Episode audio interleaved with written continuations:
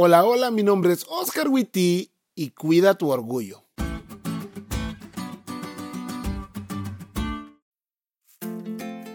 Feliz semana, chavos. Hoy estoy comenzando esta semana en una ciudad con mar y ya saben cómo dicen que es la vida en el mar. Pero también la lección estará hablándonos de una de las más grandes proezas que Dios hizo con tal de salvar a una persona. Y aquí entre nos, esto me pone de buenas.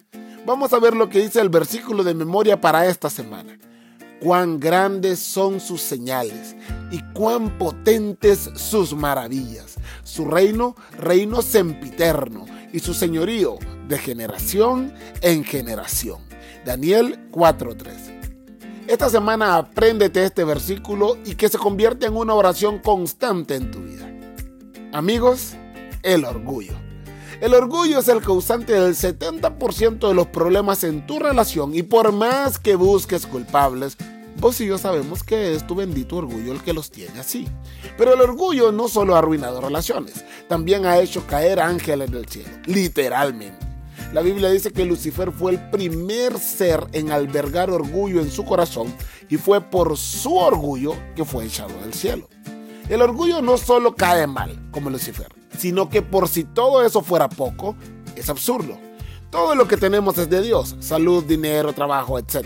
Y todo lo que logramos con esas cosas también son regalos de Dios. Así que llenarnos de orgullo por cosas que literalmente no provienen de nosotros es ridículo.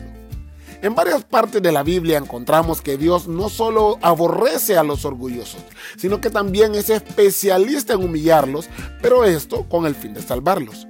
Durante esta semana estaremos estudiando cómo Dios humilló a uno de los más orgullosos reyes que han habido en toda la historia. Y esperamos que de su experiencia podamos comprender que la humildad debe dominar todo lo que hacemos.